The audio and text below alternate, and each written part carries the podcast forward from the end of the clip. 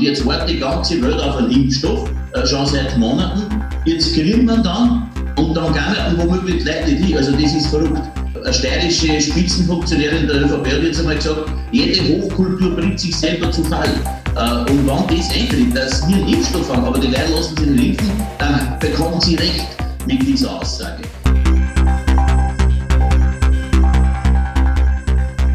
Stimmrecht, der Podcast der Steirischen Volkspartei. Stimmrecht bedeutet, wählen zu dürfen. Stimmrecht bedeutet aber ebenso, nicht nur zu reden, sondern auch etwas sagen zu wollen. Hören Sie rein und hören Sie zu. Wir bringen Ihnen die Politik und ihre Menschen näher.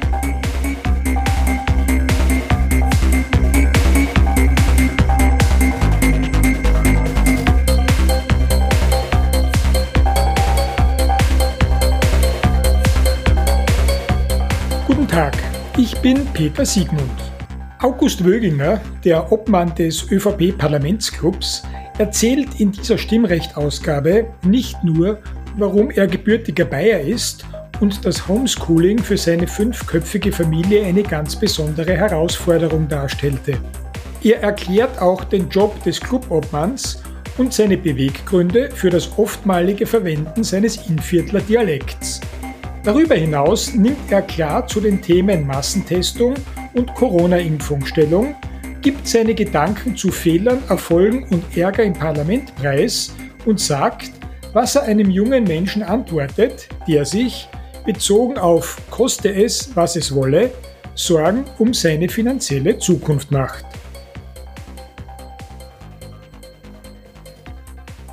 Liebe Hörerinnen und Hörer von Stimmrecht, dem Podcast der Steirischen Volkspartei, wieder einmal herzlich willkommen zu einer neuen Episode.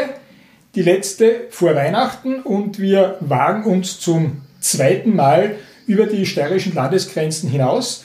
Das erste Mal waren wir bei Peter L. Eppinger, der Stimme der österreichischen Volkspartei. Und heute gehen wir wieder nach Wien oder ins Innviertel, je nachdem, wie man es sehen möchte. Wir haben heute August Wöginger, den Clubobmann des ÖVP-Clubs im Parlament zu Gast. Herzlich willkommen, Herr Wöginger. Danke, dass Sie sich Zeit für dieses Gespräch nehmen. Hallo, grüß Gott miteinander. Sehr, sehr gerne. Ich kenne die Kurzform von August eigentlich als Gustl.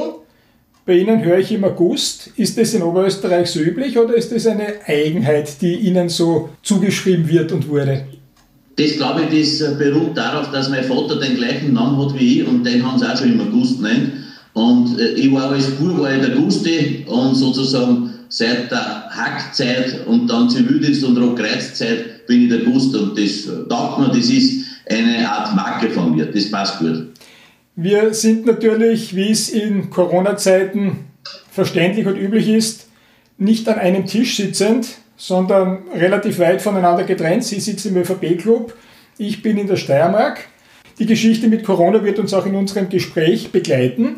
Sie sind in Scherding daheim, ist das richtig? Ich bin in Sickerding daheim, das ist im Bezirk Scherding, das ist richtig, das ist eine kleine, feine Gemeinde mit 800 Einwohnern. Äh, ich darf dort auch schon viele Jahre Gemeinderat sein, war Vizebürgermeister dort äh, und fühle mich sehr, sehr wohl. Geboren sind Sie aber in Passau. Sie sind also ein gestandener Bayer, kann man das? Nein, kann man nicht sagen. Gell? Nein, mein, mein Vater war ein typischer Grenzgänger. Der war Dreher und hat in Deutschland über zwei Jahrzehnte lang gearbeitet und daher bin ich in der Säuglingsklinik in Passau geboren, weil, man, weil die ganze Familie krankenversichert war in Deutschland, also in Bayern, äh, bei der AOK, ja, das ist die damalige Krankenkasse gewesen. Kenne ich von Michael Mittermeier, ja. Ja, daher bin ich in der Säuglingsklinik in Passau geboren. Ich war aber nur vier Tage in Bayern, aber Bayern ist grundsätzlich okay. Sie haben von 1995 bis 2017 als Angestellter beim Roten Kreuz in Scherding gearbeitet. Waren Sie ja Rotkreuzfahrer oder sind Sie es, ne? Ich war das lange Zeit. Äh, ich habe ja Zivildienst gemacht nach, mein, nach der Hackmatura und bin dann nach dem Zivildienst sofort beruflich eingestiegen, aber nicht als, nicht als Fahrer, sondern in der Verwaltung. Ja? Also ich war zuständig fürs Personal, für Buchhaltung und all diese Dinge, Mitgliederverwaltung. Äh, und äh, bin aber ehrenamtlich weitergefahren, einige Jahre noch. Ja. Aber wie ich dann Abgeordneter geworden bin, ist das weniger geworden, es ist irgendwie dann nicht mehr ausgegangen, aber ich habe das leidenschaftlich gern gemacht und das Rote Kreuz ist sicher mein Lieblingsverein, ganz eine tolle Organisation mit, mit viel Mitarbeiterinnen und Mitarbeitern, die wirklich das Herz am rechten Fleck haben, die unendlich viel leisten für unsere Gesellschaft. Und äh, wie gesagt, aus meiner Sicht eine sehr tolle Organisation. Und das hat mir sehr wehgetan, wie ich dann kündigen müssen habe, weil ich als Clubobmann ein Berufsverbot habe. Ich war ja jahrelang Betriebsratsobmann beim Rotkreuz Oberösterreich. Ich habe dann ja mein Büro in Linz gehabt. Ich war zuständig für 1900 Mitarbeiterinnen und Mitarbeiter, habe das leidenschaftlich gern ausgeübt. Und dann war ich noch äh, sozusagen stellvertretender Betriebsratsobmann. Das habe ich 2014 dann abgegeben. Äh, und dann habe ich ganz aufhören müssen. Das, das hat mir im Herzen sehr wehgetan. Aber es ist, wie es ist. Mir macht natürlich die Arbeit als Clubobmann auch sehr viel Spaß. Und äh, Gesetze sind einzuhalten. Ja, das ist so. Aber eine tolle Organisation. Sie sind seit 2002 im Nationalrat, wenn ich das richtig recherchiert habe, und haben 2016 den Job des Clubobmanns übernommen. Den Clubobmann habe ich vom Steirer übernommen, vom Reinhard Lopatka. Helfen Sie uns ein bisschen. Was macht der Clubobmann im Parlament? Was ist die spezielle Aufgabe dran? Und warum macht Ihnen das so viel Spaß? Was ist der Clubobmann? Der Clubobmann ist äh, derjenige, der den der die 103 Mandatare, das sind wir jetzt, also 71 Nationalräte, 25 äh, Bundesräte haben wir jetzt seit der Landtagswahl in Wien äh, und sieben Europaabgeordnete. Und das sind die Mandatare, die ich koordinieren darf. Ja. Natürlich Schwerpunkt im Parlament mit Nationalrat und Bundesrat, aber die sieben Europamandatare gehören auch zum, zum Parlamentsclub sozusagen der Bundespartei. Äh, was ist das? Der Clubobmann ist die Drehscheibe zwischen Parlament und Regierung und auch zwischen den Bundesländern. Da kommt ja letzten Endes alles her. Ja. Jetzt Gesetz muss ja im Parlament beschlossen werden und ohne uns gibt es ja kein Gesetz. Das heißt, das ist wirklich eine Art Drehscheibenfunktion, so habe ich es immer beschrieben und so ist es auch, weil jetzt darf ich das schon drei Jahre tun, äh, daher kann ich es auch ganz gut beurteilen. Sind Sie als Klubobmann sowas wie der Primus inter pares? Der Clubobmann ist der, der einfach diese, diese koordinierende Funktion hat. Ich glaube, man soll sich nicht übermensch stellen. Also ich sehe mich schon aus, aus der Mitte heraus, äh, der halt gewisse koordinierenden Tätigkeiten äh, übernimmt. Ja, ich bin zum Beispiel derjenige, der mit in der Koordinierung sitzt mit den Grünen, der natürlich schaut, dass die Sitzungen äh, ablaufen, äh, dass das einigermaßen reibungslos geht. Es kommt eh immer wieder was dazu, aber es gibt ja diese Präsidialkonferenzsitzungen, da sind alle Clubobleiter drin. Das heißt, sozusagen für den Ablauf und für das, wie das Gesetz dann auch beschlossen wird, das ist halt eine Hauptaufgabe. Aber ich sehe mich nicht so, dass ich sage, man steht jetzt irgendwo drüber, sondern sozusagen aus der Gruppe der Abgeordneten heraus ich hier eine leitende und eine koordinierende Aufgabe. Sind Sie als Clubobmann der Opposition gegenüber exponierter? Weil mir kommt schon vor, dass Sie sehr oft zur Verteidigung ausreiten. Ist das Aufgabe des Clubobmanns oder ist das nicht Aufgabe des Generalsekretärs? Weil Sie gerade den Reinhold Lopatka erwähnt haben, der beide Funktionen bedient. Meiner Meinung nach war das früher die Aufgabe des Generalsekretärs, dass er den Bihänder wie gekonnt auch immer geschwungen hat, wenn es notwendig war.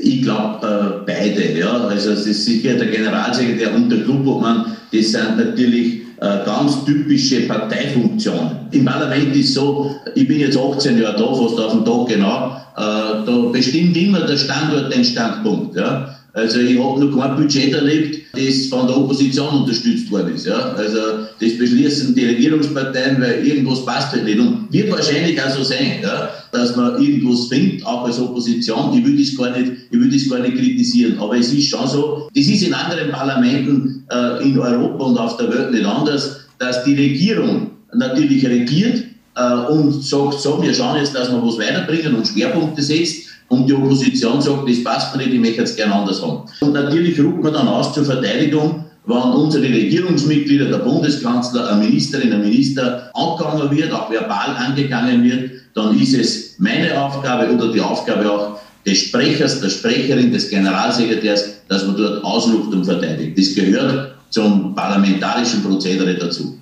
Teddy Eisel-Eiselsberg hat, als ich mit ihm bis ich über sie gesprochen habe, gesagt, dass der Gust ein ganz lustiger ist. Dennoch bei Diskussionen habe ich den Eindruck, dass sie auch sehr, sehr hart sein können, sein müssen in ihrer Funktion. Sind sie beides, lustig und hart? Ja, ich glaube, das kann man schon so sagen. Also, was ich bin, ich bin sicher ein humorvoller Mensch und ich glaube, die Politik braucht auch Humor, sonst, äh, sonst hält man ja das auch nicht aus im Dauerbetrieb. Ja. Also ich bin überhaupt ein geselliger Mensch.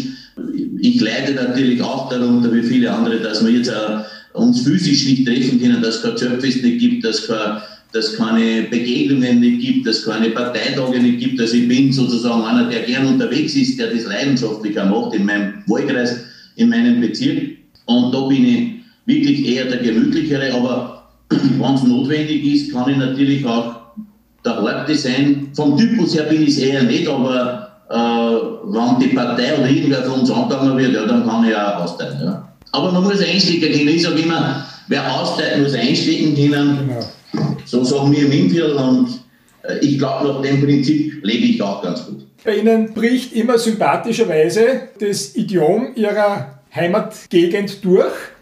Sind Sie das oder setzen Sie das ein bisschen ein, weil das natürlich durchaus ein Unterschied ist, zum Beispiel zur sehr geschliffenen Sprache des Kanzlers? Also ganz ehrlich gesagt, wie, wie ich angefangen habe als Abgeordneter, hat man sich ja Reden vorgeschrieben und die hat man dann vorgetragen in der schönen hochdeutschen Sprache. Ich habe, glaube ich, bewiesen, dass ich das auch kann, aber ich habe irgendwann im Laufe der Zeit dann auch gemerkt, man soll sich nicht verändern. Man ist, wie man ist und es braucht sich keiner schauen, von wo er abstammt. Ja. Das ist vielleicht, äh, sehen das Leute ein bisschen differenzierter. Ich bemühe mich halt, dass sie es in Mähren auch noch verstehen, was ich sage. Ja. Aber ich glaube, da komme ich ganz gut durch. Österreich hat eine Vielfalt an Dialekten und ich finde, das ist was Wunderbares, was man da in Österreich haben, weil so groß sind wir ja nicht, aber wir haben sehr, sehr viele äh, sozusagen diese Akzente und Dialekte. Man darf es nicht übertreiben. Bei den Vorarlberger bin ich froh, dass sie nach der Schrift sind, weil sonst darf man es nicht verstehen. Aber ein bisschen, dass man das erkennen darf, wo man her ist, das, das habe ich mir schon angewohnt, dass ich sage, das passt. Jetzt wechseln wir ein bisschen zur Causa Prima unserer Zeit. Sie haben gesagt, der zweite Lockdown sei alternativlos gewesen. Die meisten Leute werden Ihnen dabei pflichten. Unter welchen Umständen wird denn ein dritter Lockdown alternativlos sein? Ich habe jetzt einmal gesagt in einer doch großen Tageszeitung, entweder Massentestungen oder Lockdown recht viele Alternativen, glaube ich, haben wir da nicht. Dazwischen ist nicht viel drinnen.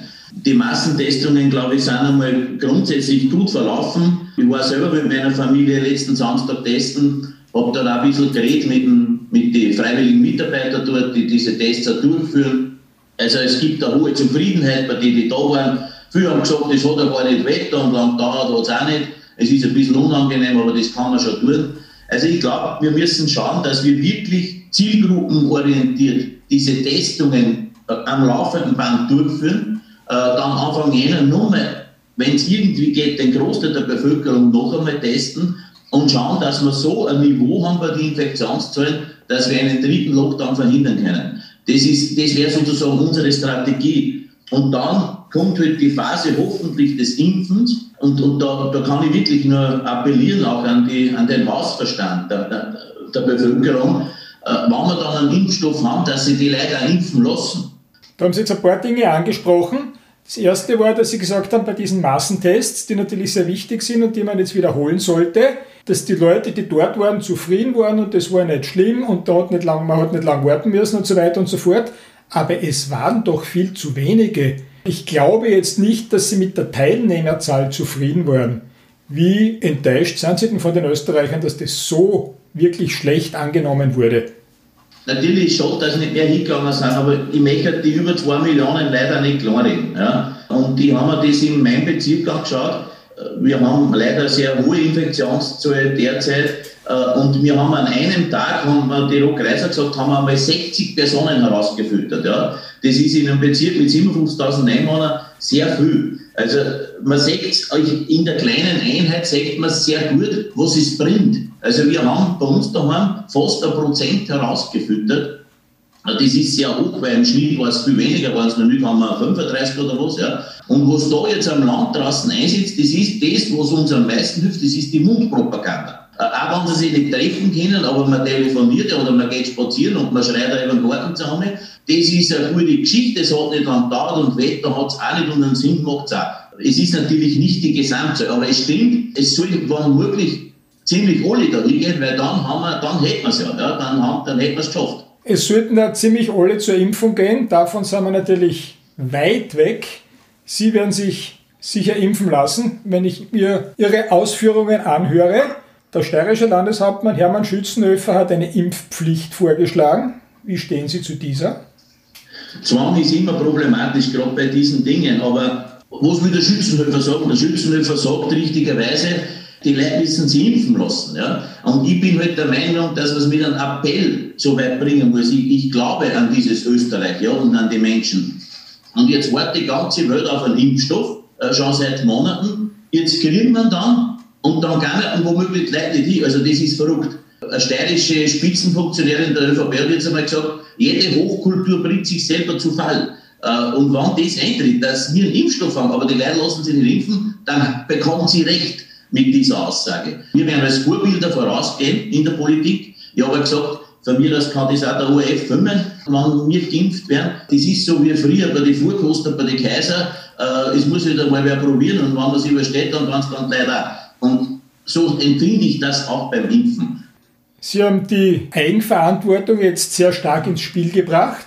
Ich glaube, wir sind uns einig, dass die Eigenverantwortung nicht so groß ist, nicht so ausgeprägt ist, wie sie sein sollte. Sie war sicher zu Beginn des Jahres oder zu Beginn der ersten Lockdown-Phase wesentlich größer. Warum glauben Sie, bröckelt die denn augenscheinlich? Weil es natürlich schon sehr lang dauert. Und da habe ich auch ein gewisses Verständnis dafür uns macht ja das auch keinen Spaß nicht. Ja. Wir sind ja auch, gerade die, grad die Abgeordneten, wir sind ja Leute, wir gehen gerne in Wirtshäuser, wir sind gerne bei den Leuten, wir diskutieren, wir reden, wir sind auf Veranstaltungen, wir können ja auch im Bereich der Familien uns nicht treffen. Ich sehe meine Eltern schon wochenlang nicht mehr, äh, weil die 20 Kilometer von mir weg waren, wo ich aufgewachsen bin. Wir hören uns nur oder treffen uns vielleicht einmal im Monat im Garten draußen äh, mit, äh, mit fünf Meter Abstand aber das sind Dinge und das geht natürlich die Leute am Keks, um das auch vielleicht weihnachtlich äh, auszuschmücken. Ja? Und das verstehen wir auch. Das verstehen wir, aber es nutzt nichts. Äh, wir sind in der Situation, wir, es ist eine Pandemie. Es ist die größte Krise, die wir haben seit dem Weltkrieg und die größte Pandemie seit der spanischen Grippe, also seit 100 Jahren. Und bis dass wir einen Impfstoff haben, heißt es einfach zusammenhalten und zusammenstehen. Äh, sonst schaffen wir das nicht. Oder wir kommen einfach nicht so drüber, wie wir drüber kommen sollen. Und jetzt habe ich Verständnis dafür, dass die Leute sagen, nein, ich mag nicht mehr und ich kann nicht mehr. Ich habe ein grundsätzliches Verständnis dafür, aber helfen tut es auf der anderen Seite auch nicht, weil wir können das Virus nicht wegzaubern. Ja? Wie sehr betrifft Sie der Lockdown persönlich? Sie haben drei Kinder, wie alt sind die? 16, also die wird am Freitag 16, 13 und der Bub ist 8. Ja. Das heißt, die sind zumindest zwei noch schulpflichtig. Nur die drei, die größere geht äh, in eine höhere Schule. Ja. Das heißt, Sie haben dieses Homeschooling selbst miterlebt. Wie sind ja, da muss ich sagen, ich sehr, ich sehr wenig, weil ich ja unter der Woche nicht da bin. Aber am Freitag ab und zu habe ich es noch miterlebt. Ansonsten gebührt der Dank ausschließlich meiner Frau. Aber wenn drei Kinder im Homeschooling sind, also das ist, ähm, wir haben eigentlich ein normales Wohnhaus und an, an für sich auch nur Platz, aber die Kinder lernen auch noch sechs Instrumente. Ja, von Schlagzeug, der Bub hat Schlagzeug und Blockflöten, äh, die zweite Gitarre und Querflöten äh, und die dritte geht überhaupt, also die ältere geht ins Musikburg die spielt Oboe und Klavier. Ja, mittlerweile ist die da schon ziemlich breit aufgestellt. Ich habe in eine sehr musikalische Familie heiraten dürfen. Ja. Meine Frau ist auch sehr musikalisch äh, und die Kinder haben eine riesen Freude, dass alle Instrumente lernen. Aber in der Zeit von Homeschooling sind auch die Musikschulstunden so durchgeführt worden. Ja. Also da wäre Schlagzeug in Kugelzattern, weil die andere hat Klavier gespielt äh, im, im Musikzimmer und dann die haben sich gegenseitig gestört. Also ich will nur sagen, neben dem Normalunterricht, das auch noch zu haben und drei Kinder, äh, also ich bin mit meiner Frau dann in, in, in, unserem kleinen Büro gesessen, weil da ist zugegangen im ganzen Haus und, und ehrlich gesagt, da, da, da wird Wahnsinniges geleistet von den Eltern, das möchte ich eigentlich betonen, auch von den Kindern, das ist sehr bemühend, wenn man ein bisschen dahinter ist und auch von den Lehrerinnen und Lehrern. Wie sehr betreffen Sie die Regelungen und die Einschränkungen persönlich im Umgang mit Ihrer Verwandtschaft, mit Ihrem Freundeskreis, wenn Sie daheim sind? Mir geht es da nicht anders wie jeden anderen Österreicher und jeder anderen Österreicherin auch. Äh, natürlich, äh, wo man im gemeinsamen Haushalt lebt, äh, wir leben ja mit der Schwiegermutter im gemeinsamen, äh, im gemeinsamen Haus. Der Schwiegervater ist leider verstorben, ja, im Frühjahr während des Lockdowns. Also wir sind sozusagen ein Familienverband, das Gott sei Dank ist gut. Meine Eltern sehe ich wirklich nur sehr sporadisch derzeit. Das war im Frühjahr schon so und jetzt wieder. Äh, wie gesagt, die, mein Elternhaus ist ungefähr 20 Kilometer weg. Äh, ich bin in Esternberg aufgewachsen, das grenzt an Bayern. Man hat Freundesgruppen. Ich bin ja immer noch im Gemeinderat tätig. Ich, war ja auch sozusagen in der Vereinslandschaft unterwegs. Und gerade in so einer kleinen Gemeinde ist, ist einfach immer was los. Ja? Also, wie es maybe das ist am Land, gerade im Sommer und im Herbst. Äh, ja, und jetzt geht, war aber eigentlich die Zeit wieder angegangen, wo die, wo man mal einen Mittelabend da immer, ein Gasthaus hat oder ja, dort eine Veranstaltung ist, beim Musikverein zum Beispiel, ja. Also, natürlich fehlt uns das alles, ja. Und, und, und da, da leiden wir darunter, aber ich sage jetzt eins auch, es ist zum Ausholen, weil wir haben, sonst haben wir eigentlich alles, ja. Also es ist ja nicht so, dass man es vergleichen kann mit größeren Krisen, die jahrzehntelang zurückklingen. Wie ist es jetzt eigentlich im Parlament? Sind die Abgeordneten der Regierungsparteien seit dem Ausbruch der Corona-Krise stärker unter Druck als vorher? Ich meine, Sie kennen die Arbeit des Parlaments seit sehr vielen Jahren. Ist es jetzt ärger als in einer normalen Regierungsperiode? Also wir haben ein, ein fast verrücktes Jahr hinter uns. Ja. Ich, ich bezeichne das bewusst so. Also wir haben an einem Sonntag hat nicht nur der Nationalrat, sondern auch der Bundesrat gedacht. Das war der 15. März, kurz vor dem Lockdown. Also das ist nie da gewesen. Das haben wir nicht einmal nach dem Krieg gehabt. Ja. Äh, also solche Situationen. Und was die Abgeordneten dieses Jahr geleistet haben, das ist mir, das ist mir wirklich auch als Clubobmann ein besonderes Anliegen, das zu sagen. Was die Mandatare heuer geleistet haben, top in Wien. Also wir haben eine Bilanz, das ist brutal. Ausschusssitzungen wie nie zuvor, Parlamentssitzungen wie nie zuvor. Und dann muss man noch dazu sagen, das muss ja alles vorbereitet werden. Das muss ja alles hergerichtet werden. Wir, wir sind ja nächtelang gesessen, auch mit vielen Mandataren, die von den Sprecherfunktionen her zuständig sind, dass wir diese, diese ganze Gesetzeslawine, die wir braucht haben, äh, um diese Maßnahmen für Corona einigermaßen hinzubringen, die sind Tage und Nächte gewesen. Ja? Und jetzt wieder äh, sozusagen im Herbst. Das war nur im Sommer mal eine Phase, wo es ein bisschen ruhiger war. Ja? Und also das sollte, das sollte die Bevölkerung schon auch wissen, weil es wird eh gleich einmal geschimpft und sozusagen, was tun denn die aber, ja, und dann sieht man so einmal im Monat sitzen da äh, im, im, im Fernsehen, wenn es äh, Parlamentssitzung gibt. Also es wurde wirklich ganz, ganz Tolles geleistet. In der Öffentlichkeit ist der Eindruck entstanden, dass zu Beginn der Pandemie die Einheit der Abgeordneten über die Parteigrenzen hinweg sehr groß war Mittlerweile hat sich das fast ins Gegenteil verkehrt, würde ich sagen. War das auch so, dass da persönlich sich etwas verändert hat zum Positiven in einer Phase, die wir alle noch nie gekannt hatten, über die Parteigrenzen hinweg? Am Anfang, das war natürlich äh, wie eine gewisse Schockstarre. Ne? Es ist über uns hereingebrochen, genauso wie über alle unsere Nachbarländer und über die ganze Welt in Wahrheit. Ja? Und am Anfang hat man gesagt, nein, das sehen wir ein und das, da müssen wir jetzt äh, zusammenhelfen und was eigentlich der richtige Gedanke wäre. Ja? Also so sollte eigentlich die Verantwortung auch wahrgenommen werden. Also es gibt kein Handbüchel, es gibt keine Checklisten für Corona. Ja, ich habe noch keins gefunden, weder im Parlament noch, noch im Kanzleramt.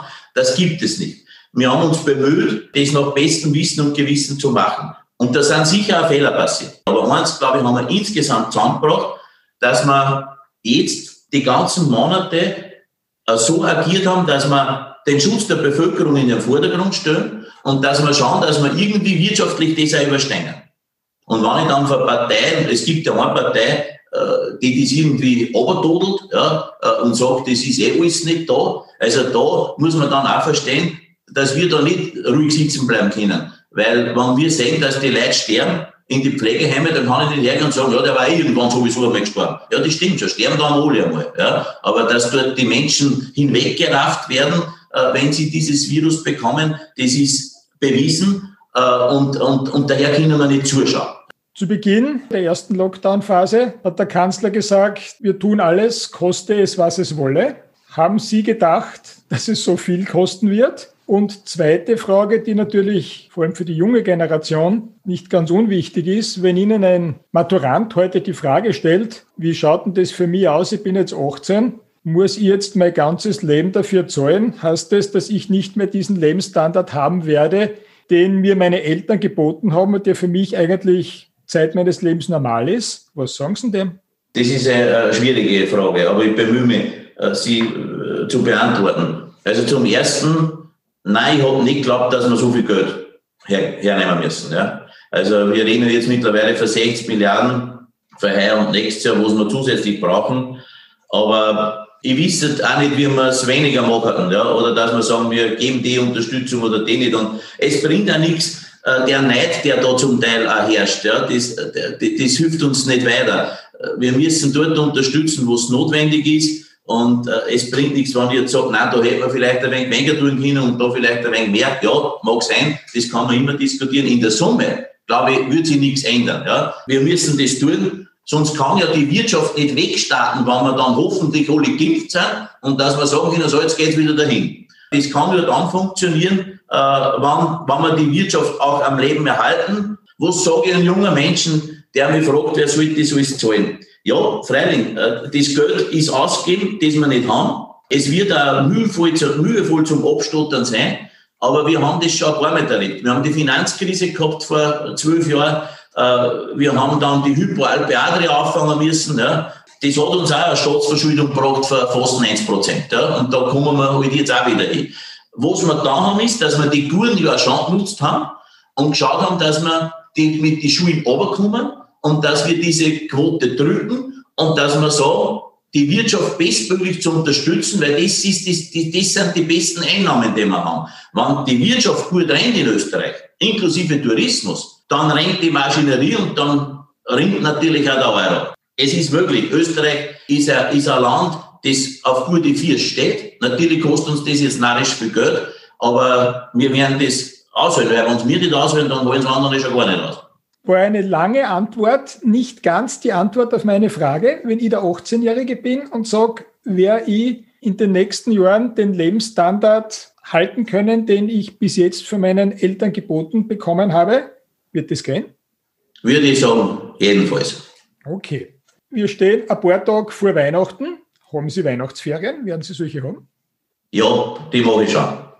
Nein, Weihnachten ist das ist äh, für mich sowieso das Fest, äh, also das ist mein Lieblingsfest äh, und die Zeit nehme ich mir heuer auf jeden Fall und ich freue mich auch schon, wenn ich wirklich einmal ein paar Tage auch daheim sein kann und, und, und einfach einmal die Politik von zu Hause beobachte. Sagen wir es einmal so. Ich hoffe, das ist irgendwie möglich heuer. Nein, ich glaube, es tut uns alle gut. Das muss man schon noch sagen. Das war das intensivste Jahr, das ich, das ich kennenlernen durfte mittlerweile in, in meiner 18-jährigen Tätigkeit.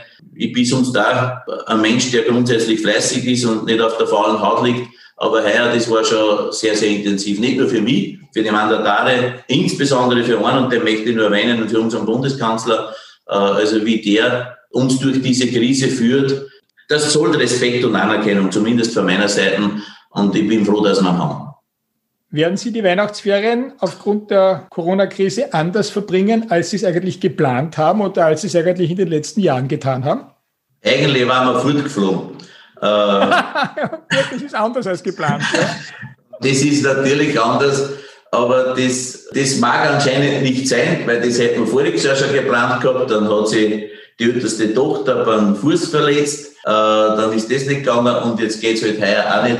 Aber ich bin froh, dass wir gesund sind ja, und hoffentlich bleiben wir es auch. Und daher werden wir gemeinsam Weihnachten daheim feiern und hoffentlich ein paar ruhige Tage gemeinsam verbringen können. Auf das freuen wir schon. Allen Österreicherinnen und Österreichern ein frohes Fest im kleinen Kreise. Ich bitte wirklich, das im Hintergrund mitzudenken, aber ein schönes Fest, eine schöne Weihnachtszeit und vor allem ein gutes und ein besseres Jahr 2021. Im Namen aller Hörerinnen und Hörer und in meinem eigenen Namen wünsche ich Ihnen das auch. danke Ihnen sehr herzlich für die Zeit, die Sie sich genommen haben in einem Jahr oder am Ende eines Jahres, das, wie Sie ja sehr deutlich ausgeführt haben, sehr arbeitsreich war. Herzlichen Dank noch einmal und Ihnen persönlich alles Gute. Ebenfalls alles Gute, danke sehr. Liebe Hörerinnen und Hörer, das war die letzte Ausgabe von Stimmrecht, dem Podcast der Steirischen Volkspartei in diesem Jahr. Ich danke Ihnen dafür, dass Sie uns die Treue gehalten haben und ich freue mich schon sehr darauf, wenn Sie uns im nächsten Jahr auch wieder begleiten und seien Sie gespannt darauf, wen wir Ihnen in der nächsten Folge präsentieren. Ein schönes Weihnachtsfest und alles Gute für 2021.